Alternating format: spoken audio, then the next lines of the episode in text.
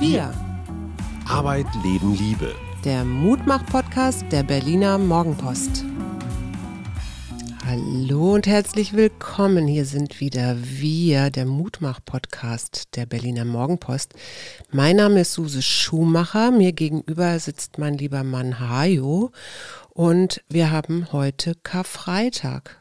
Ja, und Mut machen und Karfreitag, das ist eine Herausforderung, um es neudeutsch zu sagen, weil Karfreitag wird ja gestorben, beziehungsweise Jesus ist ans Kreuz genagelt worden. Wir waren gemeinsam in Jerusalem, haben uns die Via Dolorosa angeguckt, also den Kreuzweg, wo es so hoch geht.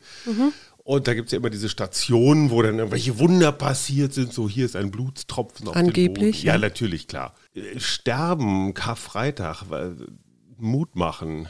Das ist jetzt irgendwie dein Ist Job, nicht, so, ist nicht so einfach. Ne? Andererseits haben wir eben auch gerade eine Zeit, wo sehr viel gestorben wird. Wir haben das ja selber im eigenen Freundeskreis, wo Eltern an Corona gestorben sind. Und zwar das erste Mal eigentlich in den Mhm. letzten Wochen wirklich, dass so Corona-Tod wirklich so in unseren nächsten Bekanntenkreis gedrungen ist. Ja. Ne? Also von guten Freunden, Mutter und Stiefvater, von einer guten Freundin gerade der Vater. Ja, Also, äh, ja, die Einschläge kommen näher, gestorben wird immer. Das ist so das Bullshit-Bingo, was man dazu sagt. Mhm. Aber ich muss sagen, also ich habe neulich mit einem guten Freund äh, gesprochen, der sagte, so mit Tod hätte er in seiner Familie, in seinem Bekanntenkreis eigentlich noch nie was zu tun gehabt. Der war eigentlich noch nie auf einer Beerdigung. ja. Wie ist das bei dir?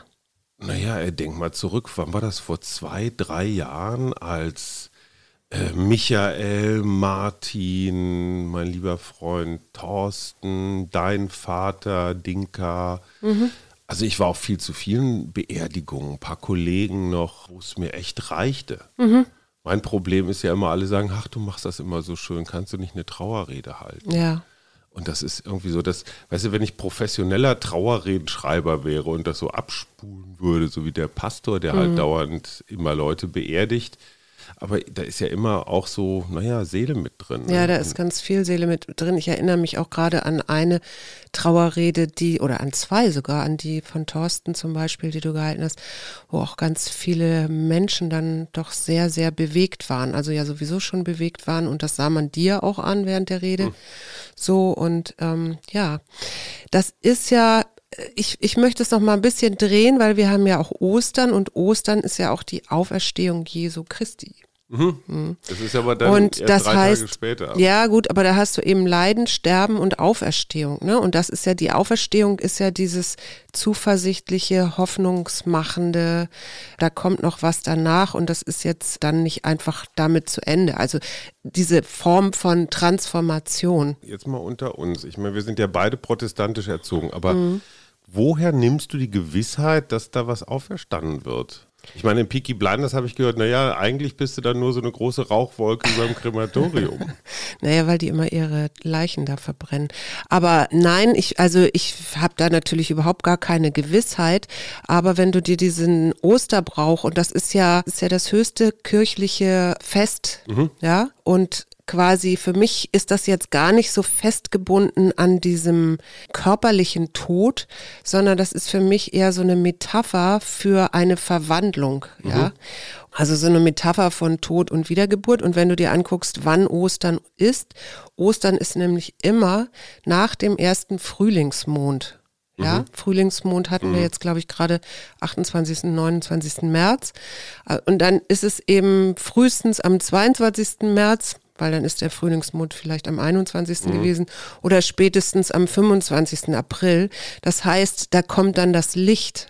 Ja, also nach Das dieser ganzen, was Neues. genau nach dieser ganzen dunklen Zeit des Winters, was ja auch äh, früher, wo man eben nur saisonal ernten konnte, dann irgendwann ja auch zu ähm, weniger Essen, Essen, Essen, also beziehungsweise das Essen wurde immer weniger, ne, weil man nicht ewig einlagern konnte.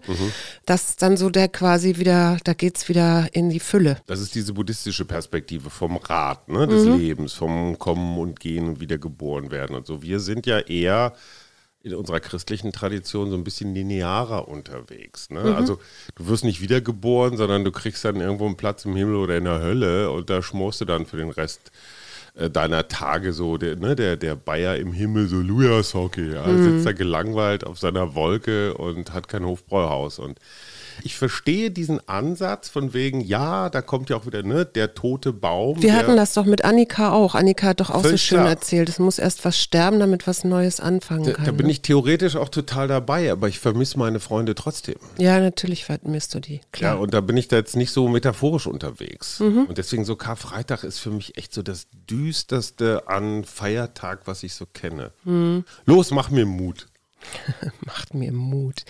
Da kommen wir sicherlich noch hin. Also für mich ist dieser transzendente Gedanke, da verändert sich etwas und da ist irgendwie nicht gleich Schluss, ganz wichtig. Und ich möchte aber mal, wir haben ja eben gesagt, sterben. Also mhm. Leiden, Sterben, Auferstehen. Und ich würde gerne mal mit dem Sterben anfangen, weil das ist ja, lange, lange gab es so das, das Wort dass es in unserer Gesellschaft eigentlich verpönt ist, über Sterben und Tod nachzudenken. Mhm. Ich habe jetzt eine neuere Studie gesehen, ähm, das, das ändert sich gerade. Das ändert sich wahrscheinlich auch ein bisschen mit Corona nochmal, weil wir viel klarer auf der einen Seite damit konfrontiert werden, mit unserer Endlichkeit nämlich durch so einen kleinen Virus. Mhm. Und auf der anderen Seite aber natürlich auch nicht diesen Bezug haben, weil ja viele, die Verwandte haben, die jetzt vielleicht im Krankenhaus liegen, diesen nicht mal Tschüss sagen können. Wobei ich ganz schön finde, ich habe irgendwo gelesen, dass die Kliniken immer mehr auch Leute in Vollkörperanzügen dann doch Abschied nehmen lassen. Ja, so richtig doll ist das ja auch. Oder Fotos sogar machen, also damit man überhaupt ja. noch mal irgendwie was hat, woran man sich festhalten kann. Und das ist auch etwas, was, was mich auch beschäftigt, ist diese Tatsache, dass es eben viele Menschen gibt, die so sich gar nicht richtig verabschieden können. Es ist natürlich ein Teil unserer Tabukultur. Ne? Ja. Also auch hier Corona wieder Brennglas. Mhm der Tod wird so ausgelagert, ne? in Hospize, in Spezialstationen und jetzt mit mhm. Corona noch in Schutzanzüge. Mhm. Ich finde das total irre, wenn es denn so war in der Steinzeit, dass ungefähr ein Drittel der Horde nicht über den Winter gekommen ist. Ja. Also von dreien ist einer gestorben. Mhm. Und zwar in so einer Höhle, wo irgendwie alle auf dem Haufen sitzen. Da war der Tod allgegenwärtig. Ja. Er war Teil des Lebens. Kindersterblichkeit, sage ich nur, genau, oder ne, genau. Ne, nach der Geburt Mütter, die im Kindbett genau. gestorben sind oder. Und so, das, mhm. das war früher, war der Tod irgendwie so, gehörte dazu. Mhm. War nicht schön, aber gehörte dazu. Wir mhm. haben das komplett aus unserer Gesellschaft rausgedrängt. Interessanterweise, wenn du Netflix guckst oder selbst Tatort oder sowas, da wird gestorben, das ist krass. Ja, wir haben das ausgelagert, das ist auch ein Ausgelagertsein, ne? Wenn Dieses in die Fiktion, in die fiktionale in die Welt Filme, auslagern. Ja, genau. ne? Mhm. Aber wir selber, oh nee, da dürfen die Kinder jetzt nicht. Und also das ist so eine ganz extreme Vorsicht, als ob das was Böses oder Ansteckendes mhm. wäre, dieser Tod. Das ist ja auch, also ich erinnere mich daran, als meine Mutter starb und wir dann diese Diskussion hatten, nehmen wir das Kind jetzt mit oder nicht, beziehungsweise mhm. fahre ich alleine, mhm. ne, als sie im Sterben lag oder mit der ganzen Familie. Mhm. Und wir haben uns dann ja entschieden dafür, äh, mit der ganzen Familie zu, zu mhm. fahren. Ähm, und ich weiß bis heute nicht genau, wie unser großer Sohn das ähm, nun wirklich wahrgenommen hat. Aber ich glaube, dass es gut war, weil ich hätte ein ganz, also ich glaube, es hätte mir Schwierigkeiten bereitet, immer zu erzählen, sie ist jetzt gerade irgendwo anders, weil er sie mhm. auch so wahnsinnig gerne mochte. Ich, das, das ist bei mir, ich weiß nicht, ob das schon Traumaqualität hat, aber wirklich so ein Ding. Ich bin bei meinem Vater, obwohl der nicht weit weg war, nicht dabei gewesen. Mhm. Ich war gerade 15. Bei meiner Mutter war es auch ganz knapp, aber ich war auch nicht dabei. Mhm. Bei deiner Mutter war es ganz knapp und bei deinem Vater auch. Ne? Mhm. Also bei allen unseren Eltern, wenn ich mal alle vier zusammennehme, mhm. war ich nicht dabei. Ja. Und habe aber auch gelernt, so ich weiß in den 70er Jahren, als mein Vater starb, da hatte das auch noch nicht so eine Tradition, dass die Familie jetzt, ich sag mal so, sich versammelt und vielleicht dann sogar zu Hause mhm gemeinsam wartet, man hält die Hand, man singt was oder mhm. sowas. Ich finde, das ist erst so in den letzten Jahrzehnten ja. so wieder Tradition geworden. Ne? Ich vermisse da ein bisschen was. Ich habe mich nie von einem Menschen verabschiedet, so richtig konkret in dem Moment. Ja. Ja, also ich hatte mich von meiner Mutter schon verabschiedet, aber eben anders, als jetzt man das vielleicht annehmen möge mit, wir setzen jetzt nochmal zusammen mhm. und reden miteinander. Wir waren so im Gespräch vorher, dass wir so ehrlich waren, dass glaube ich, alles soweit geklärt und gesagt war. Ich möchte aber, ähm, weil du da gerade was ganz Interessantes ansprichst, auf eine Studie ähm, oder auf 36 Studien, die sind ausgewertet worden. Und zwar sind das Studien, die zwischen 96 und 2015 eine, ähm, gemacht worden sind, wo sterbenskranke Menschen, aber auch Angehörige und Ärzte ähm, beziehungsweise Pflegepersonen befragt worden sind zu den Kernthemen. Ja, also und was was ist ein gelungener Sterbeprozess? Mhm. Was ist für dich jetzt aus deiner Perspektive ein gelungener Sterbeprozess? Also was gehört dazu? Ist auch gar nicht so lange her, ich glaube, über den Tod von Aldous Huxley gelesen, dem mhm. Autor von Schöne neue Welt, Kultautor. Mhm. Der soll ja tatsächlich unter LSD-Einfluss gestorben sein. Mhm. Der hat sich also, ich glaube, das war sogar in der Zeit, wo das legal war. Also es war nichts Verbotenes, was er getan hatte. Ja. Und es war ein Experiment damals, auch in der Medizin, ich glaube sogar auch in der Psychologie. Was macht das in diesem Jahr doch Ausnahmemoment, wenn du da irgendwie ins Licht oder wo auch immer hinfährst, mhm. wenn du dann auf einmal so bewusstseinserweiternde Substanzen bei dir hast. Mhm. Und ähm, man hört ja häufiger von diesen LSD-Erfahrungen, die interessanterweise dann nicht in so einen Horrortrip münden, sondern mhm.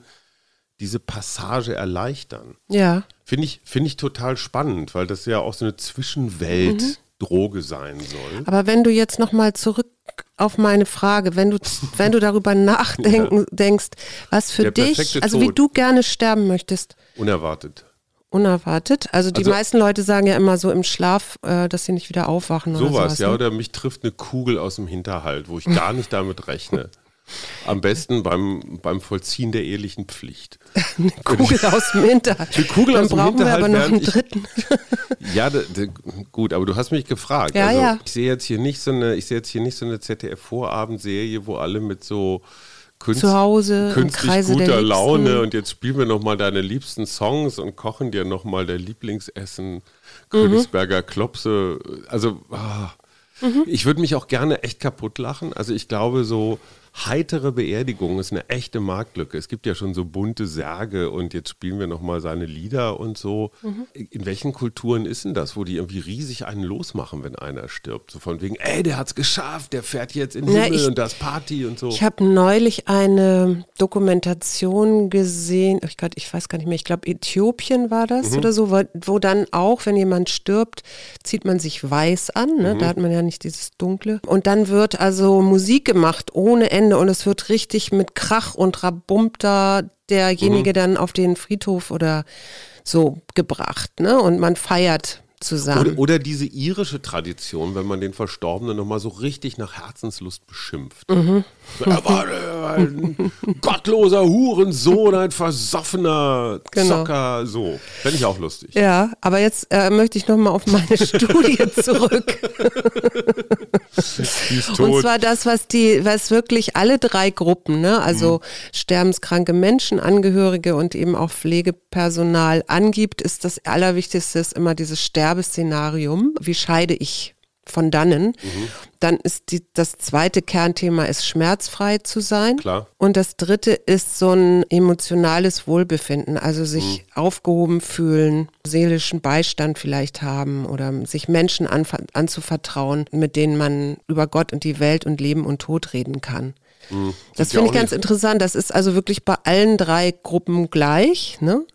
Aber es gibt so Sachen, zum Beispiel Lebensbilanz, ne? Habe ich gut gelebt? Was würdest du sagen, wer, welche Gruppe findet das besonders wichtig? Die sterbenskranken Menschen. Könnte man meinen, ne? Ist aber vor allen Dingen sind es die Familien. Mhm. Also die, die Hinterbliebenen dann am Ende des Tages, ne? Die, die sich damit viel mehr beschäftigen, genau. Auch mit der Lebensqualität desjenigen, der äh, nun stirbt oder so, dass er also im Krankenhaus entsprechend menschlich behandelt wird oder dass bestimmte Geräte ausgeschaltet werden oder nicht äh, Behandlungen gemacht werden, die vielleicht keinen Sinn mehr ergeben und so.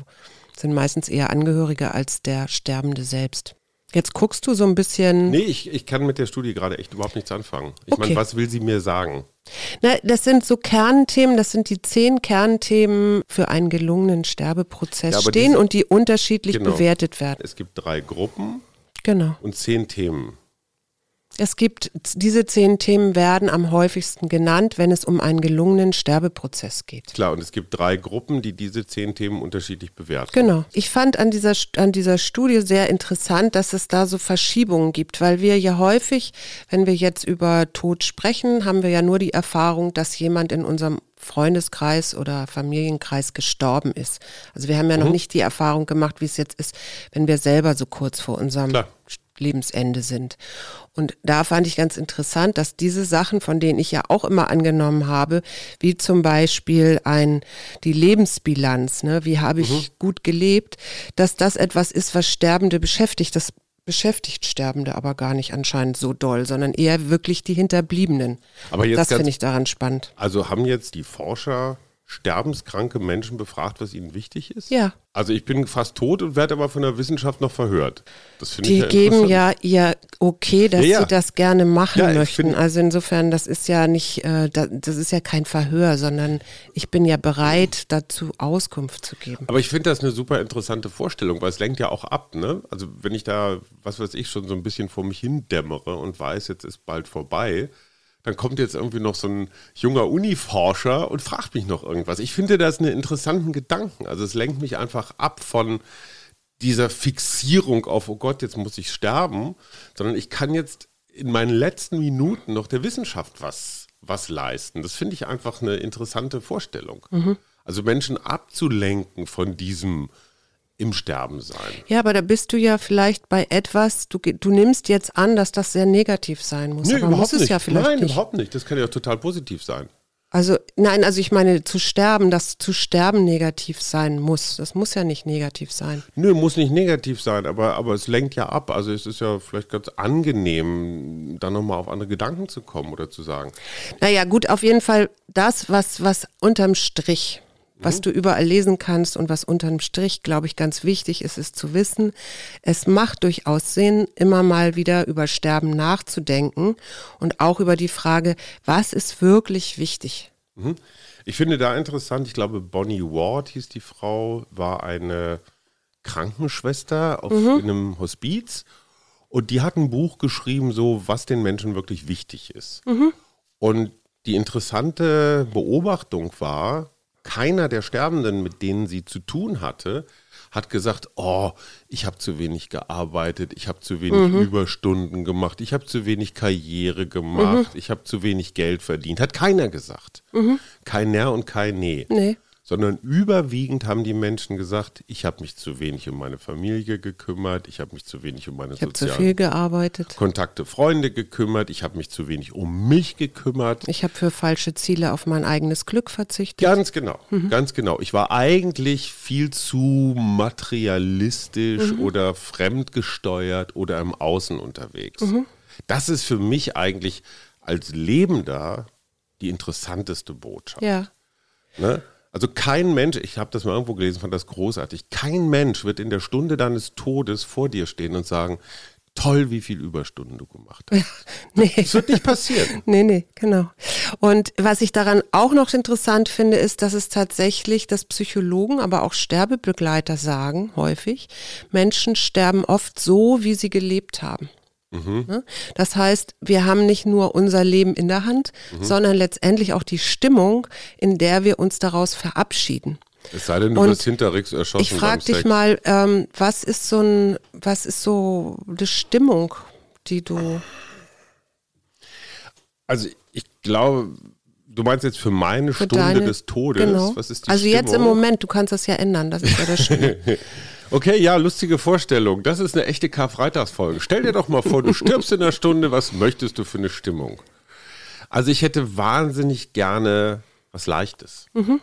Weil, und das ist ja das Interessante. Ich glaube, auch da gehen die Interessen auseinander. Der Sterbende würde gerne so eine gewisse Leichtigkeit haben. Ich jedenfalls. Ja. Und die Angehörigen sind ja ganz häufig so drauf gepolt, so jetzt, leise zu sein und zurückhaltend mm. und so. Ne? Also mm. die verbreiten vielleicht eher so eine Schwere oder Traurigkeit. Ja. Weil der, der stirbt, der weiß dann irgendwann jetzt, ja, jetzt gibst du halt den Löffel ab.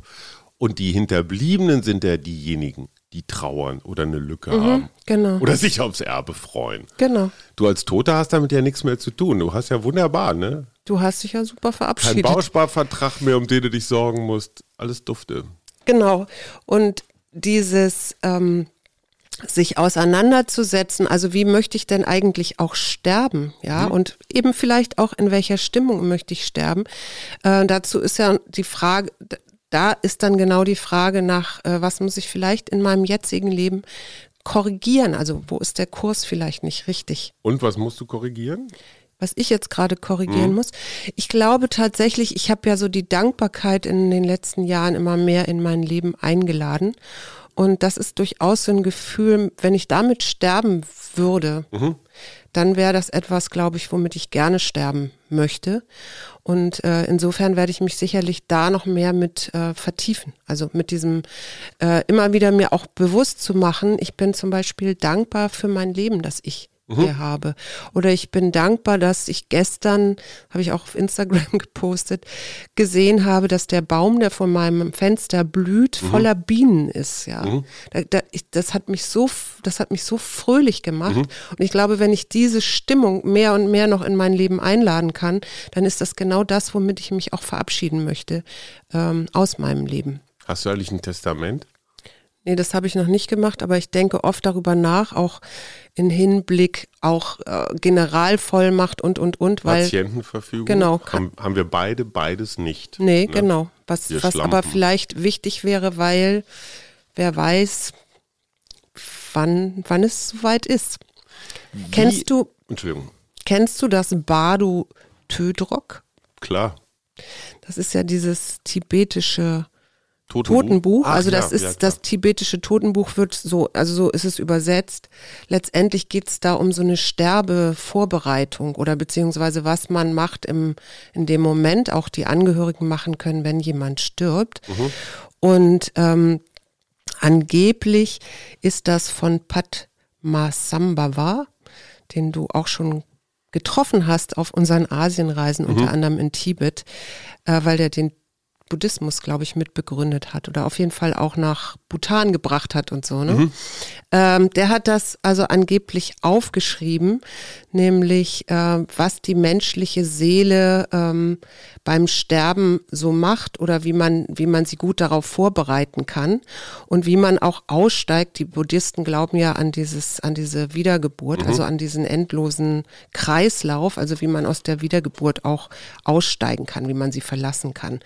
Und was ich ganz gut finde, ist, wenn man wenn man sich auf da ein bisschen mehr mit beschäftigen möchte, um dann eben auch in einer guten Stimmung abzutreten, ähm, sich vielleicht erstmal klar zu machen, ich bin sterblich und das kann jederzeit passieren.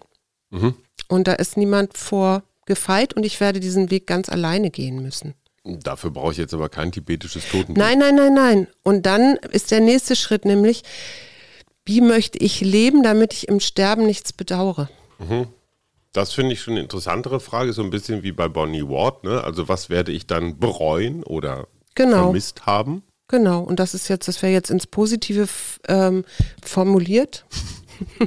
jetzt ist mir das Mikro hier in die, ins Gesicht gesprungen.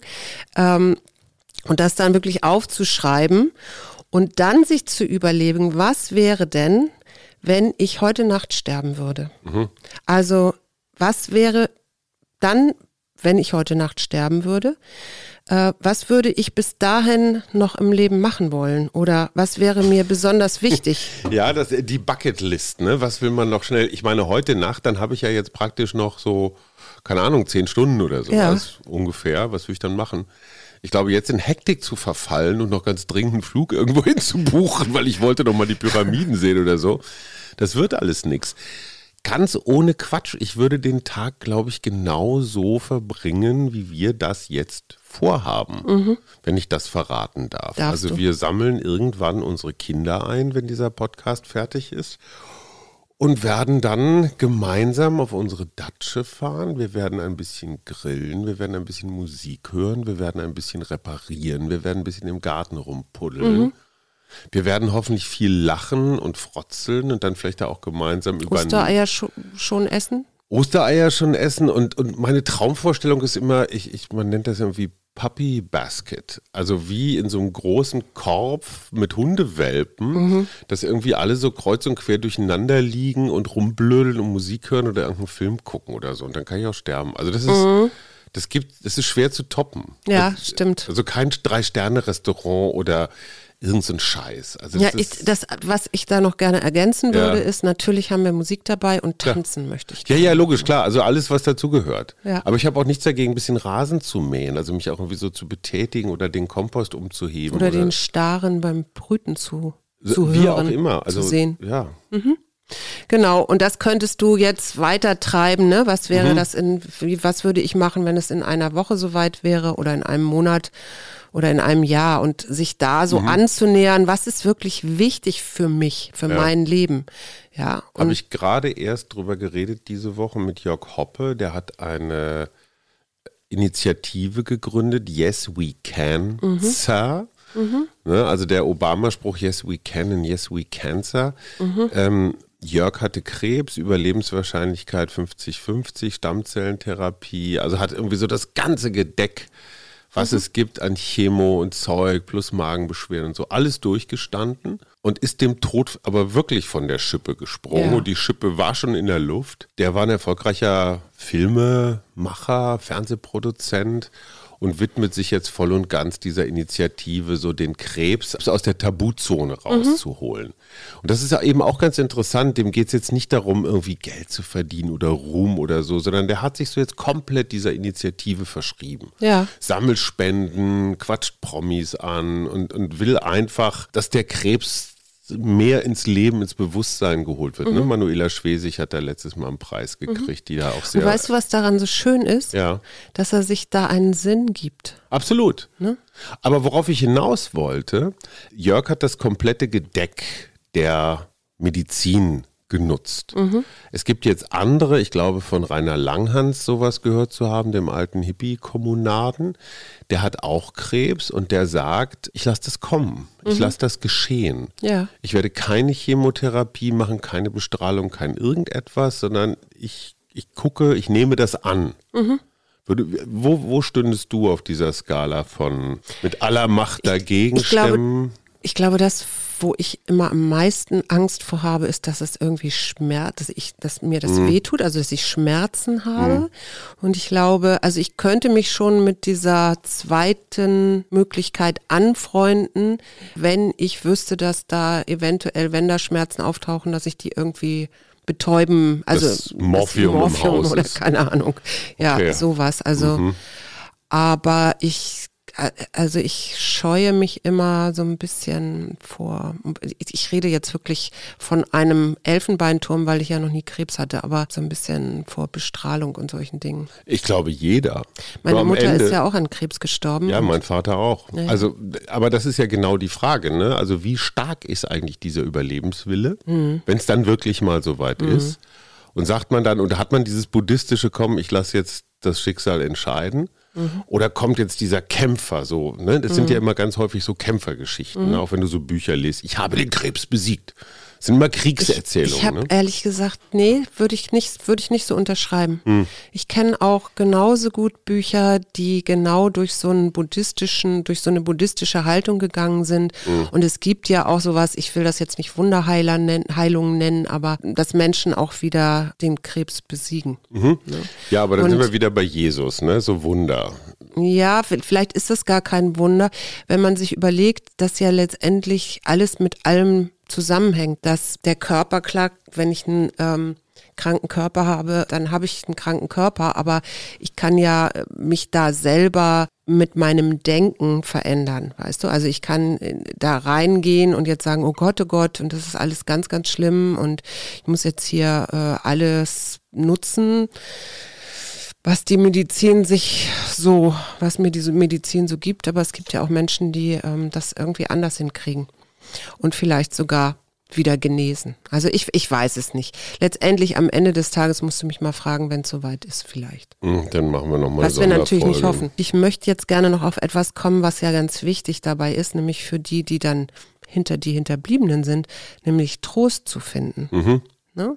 Weil man sagt so, das Bedürfnis nach Trost hat letztendlich so energetische Gründe, weil ähm, das, was geschehen ist, eben Energie kostet. Mhm.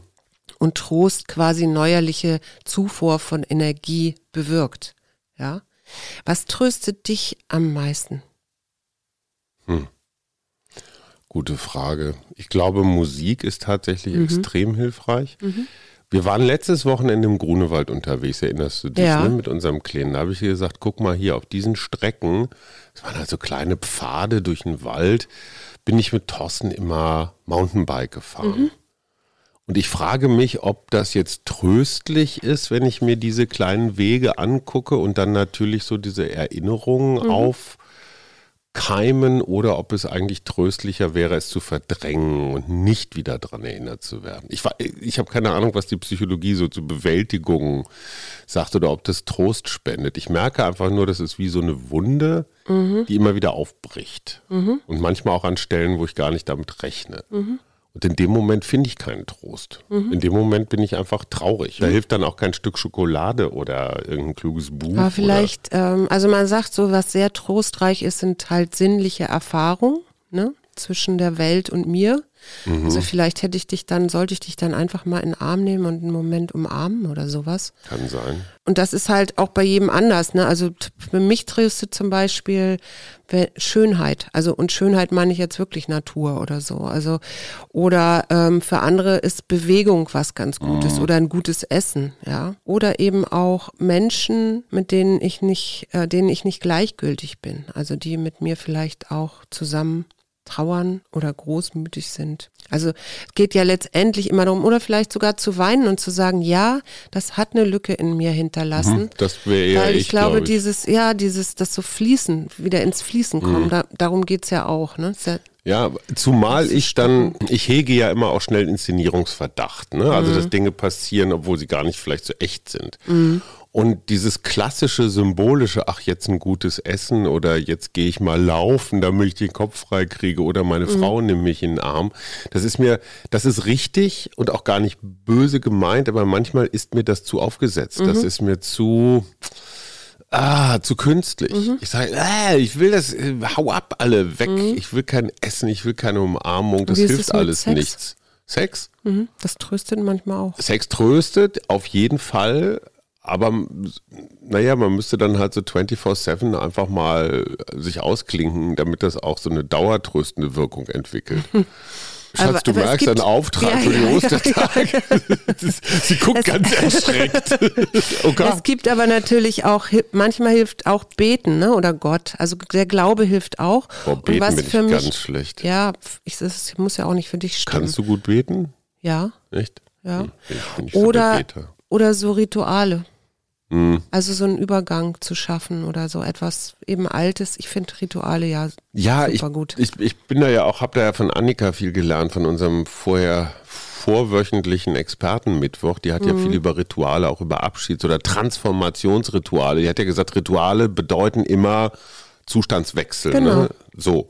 Insofern ist ja alles, was mit Sterben zu tun hat, ist ja ein einziges Ritual. Ne? Ja. Also das Begräbnis und Erde auf den Sarg werfen und all dieses Zeug. Der Möchtest du Grabstein. eigentlich einen Sarg haben? Will ich, dass mich die Würmer fressen oder will ich verbrannt Und und, wo willst du? Willst du auf dem Friedhof? Ich möchte in Friedwald. ja, keine Ahnung. Ich glaube, das ist eine schönere oder das ist auf jeden Fall Ich glaube, ich würde wahnsinnig gerne so, wenn dann so im Marianengraben versinken, so über zehn Kilometer tief im total dunklen Ozean. Aber das kriegst du doch sowieso nicht mehr mit. Scheißegal. Aber ob du im Friedwald liegst oder auf, auf dem Autoschrottplatz, Okay. kriegst du auch nicht mit. Dann werde ich mich mal erkundigen, wie das so funktioniert mit dem Marianengraben. Unmoralische Frage des Mhm. Tages. Würdest du deinem Ehemann, der dich 30 Jahre oder dann wahrscheinlich 100 Jahre lang ertragen hat, würdest du dem eigentlich eine teure Urne spendieren oder das billigste Modell, weil es eh egal ist? Du meinst meine Urne dann? Ja. Weil, weil du das ja. Ja, oder umgekehrt, du meine. Also du, wenn ich tot bin, ist mir das eigentlich ziemlich egal, welche Das find- Urne. Das finde ich nämlich total interessant, weil du kannst ja für so einen für so einen Sarg und die Ausstattung und diesen ganzen Kram kannst ja unfassbar viel Geld ausgeben. Mhm. Ne, also ist das jetzt aus irgendwelchen Zaunlatten zusammengenagelt, dieses Sargteil, was du hast, oder ist das jetzt so Mahagoni, Mhm. Naturschutz, Regenwaldbaum? Du, das denke ich immer, das ist ja wieder so eine Angehörigenfrage. Ja, ja, schon klar. Aber pass Also- auf, wenn, das, wenn die Frage sich bei mir stellen sollte, bitte nehmt das einfachste Modell und spendet die Differenz zum richtig teuren Ja, Modell Das an irgendwas meins. Sinnvolles. Das wäre auch total meins. Vielleicht könnt ihr die Urne selber anmalen. Jeder malt was drauf, so. Vielleicht auch sowas. Ne, das fängt ja noch früher an. Du musst ja auch einen Sarg haben, weil du ja, wenn du eine Trauerfeier machst, muss der, der Tote wird dann ja meistens erstmal in einen Sarg Ja, aber aufgebahrt. vielleicht gibt es. Leihsärge oder. Obwohl, nee, es gibt auch Leute, die geben, glaube ich, ihre eine Urne dann im. Auch ich weiß es nicht. Gut, also wir haben uns Also- noch nicht so richtig intensiv. Welches Lied soll gespielt werden auf deiner Trauerfeier? Auf jeden Fall. Auf jeden Fall. Irgendwas Fröhliches. Ja. Ähm, Sunny. Irgendwie, ich weiß nicht. Also ich hätte gerne Harald Junke, Berlin, Berlin. Mhm. Hätte ich super gerne. Ich hätte, glaube ich, gerne auch Bohemian Rhapsody von Queen. Mhm. Irgendwie so richtig. Und dann noch irgendwie sowas, wo alle heulen. Ich möchte, dass alle heulen. Also selbst wenn sie gar nicht heulen wollen, weil sie mich für einen Arsch halten, sollen sie trotzdem. Ich möchte, dass Menschen gegen ihren Willen heulen. Aber ich möchte gerne lachen auf deiner. ja, das dürfen sie ja danach Feier. auch. Aber einmal kurz, meine Feinde sollen heulen. Das, das wünsche ich mir, obwohl ich habe ja gar keine. Dann, wie mache ich das denn? Und lade ich dann die ganzen Feinde auch ein? Unbedingt, wie? unbedingt, unbedingt. Und dann gebe ich irgendwie Zwiebeln aus? Oder?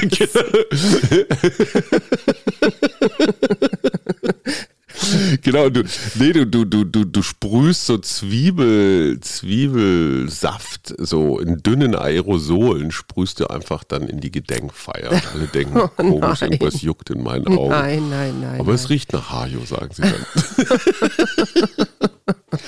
Ich weiß nicht. Ich habe noch ein, ein Zitat und ich Ja. glaube, dann können wir auch damit mal aufhören. Genug gestorben. Genug gestorben. Und zwar ist das von Marcus Aurelius. Mhm. Und es heißt, nicht den Tod sollte man fürchten, sondern dass man nie beginnen wird zu leben. Und ich ziehe noch schnell eine Karte, einen Vorausblick auf deine nächsten zwölf Monate. Wofür möchtest du mehr Zeit aufwenden? Ich möchte mehr Zeit aufwenden, mehr und mehr wieder im Wald und in der Natur zu sein. Super, und ich möchte mehr Zeit für Pausen aufwenden, damit ich das nicht bereue später. Wir hören und wir haben was vergessen zu sagen. Was denn? Die nächste Folge ist eine Ja. historische. Arbeit, Leben, Liebe. Der Mutmach-Podcast der Berliner Morgenpost.